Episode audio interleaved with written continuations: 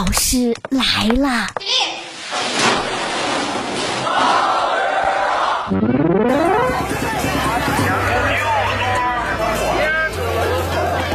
各位好欢迎收听大老师来了我是大兵。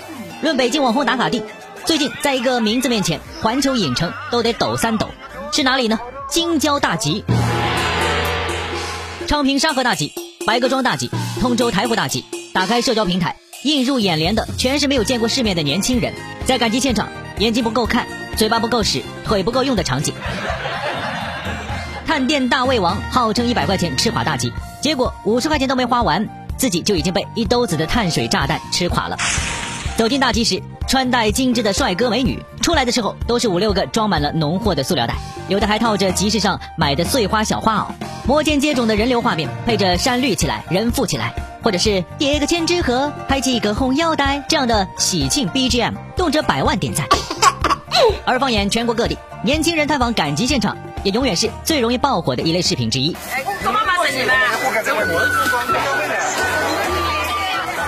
青岛坡里大集、沈阳蒲河大集、云南大理街子等一众网红大集都成功上了热搜。显然，这频频震惊当代网友的土味大集都有一个让人无法抵抗的共同魔力：便宜，真的太便宜了。蔬菜论堆的，饼是论袋的，排骨是论扇的，瓜子是论兜的。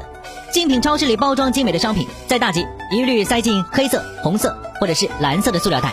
从后山采回的蘑菇，带着泥土和树叶子摊在地上；散装的糖果、老点心，全都露天放在街边，不超过十块钱一斤，任君挑选。逛累了就停在路边，先整一顿大吉 brunch，现炸的大果子，现蒸的小笼包，配上一块钱一碗的豆腐脑。小板凳上坐满了不顾形象、狼吞虎咽的赶集人。走进大集，你的耳边就会被两句话立体声环绕，一句是随便装，第二句是随便尝。用网友的话说就是。在这儿要饭都饿不死，而在人手一个手机的现在，我们见过现金付款率最高的地方，同样是农贸大集。回归传统交换方式，豪爽健谈的摊主特别喜欢给顾客抹零，再免费送一把小葱或是香菜，让连抹带搭成了每个会做生意的摊主的基本操作。零下好几十度，厚厚的羽绒服、大棉裤也挡不住人与人之间的热流涌动。卖一块豆腐能和消费者们唠十句嗑。这份久违的接触、交流、真诚相待，同样看得全网满心温暖。网友一边围观热烈的气氛，一边感叹于没有一个中国人能拒绝这热烈饱满的烟火气。对我们而言，这份烟火气并非陌生，而是久违。八零九零后儿时还没有豪华配置的商场，更没有电商双十一，人们只能等着定期的三日一小事、五日一大事、月初一大集。每到时间便完成一场双向奔赴。妈，买大海螺。特别是到了过年前，逛大集更拉满了中国人的新春限定仪式感。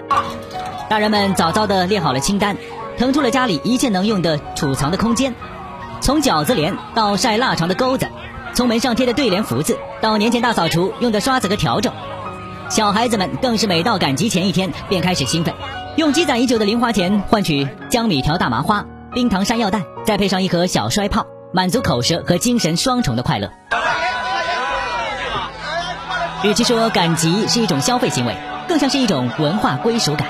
我们国家的市集文化源远流长，在商周初具雏形，于秦汉出现形式革新，进汉唐凸显文化价值，到明清达到繁荣鼎盛。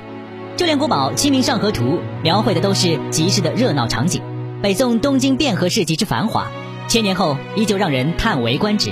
感叹于当年的经济活力，这也是在二零二三年初土味大集能够屡屡刷屏，被很多都市年轻人向往的更深层次的原因。而在这个层面上，市集的重新繁荣，何尝不是预示着我们向往的热烈而饱满的日常生活正在回来？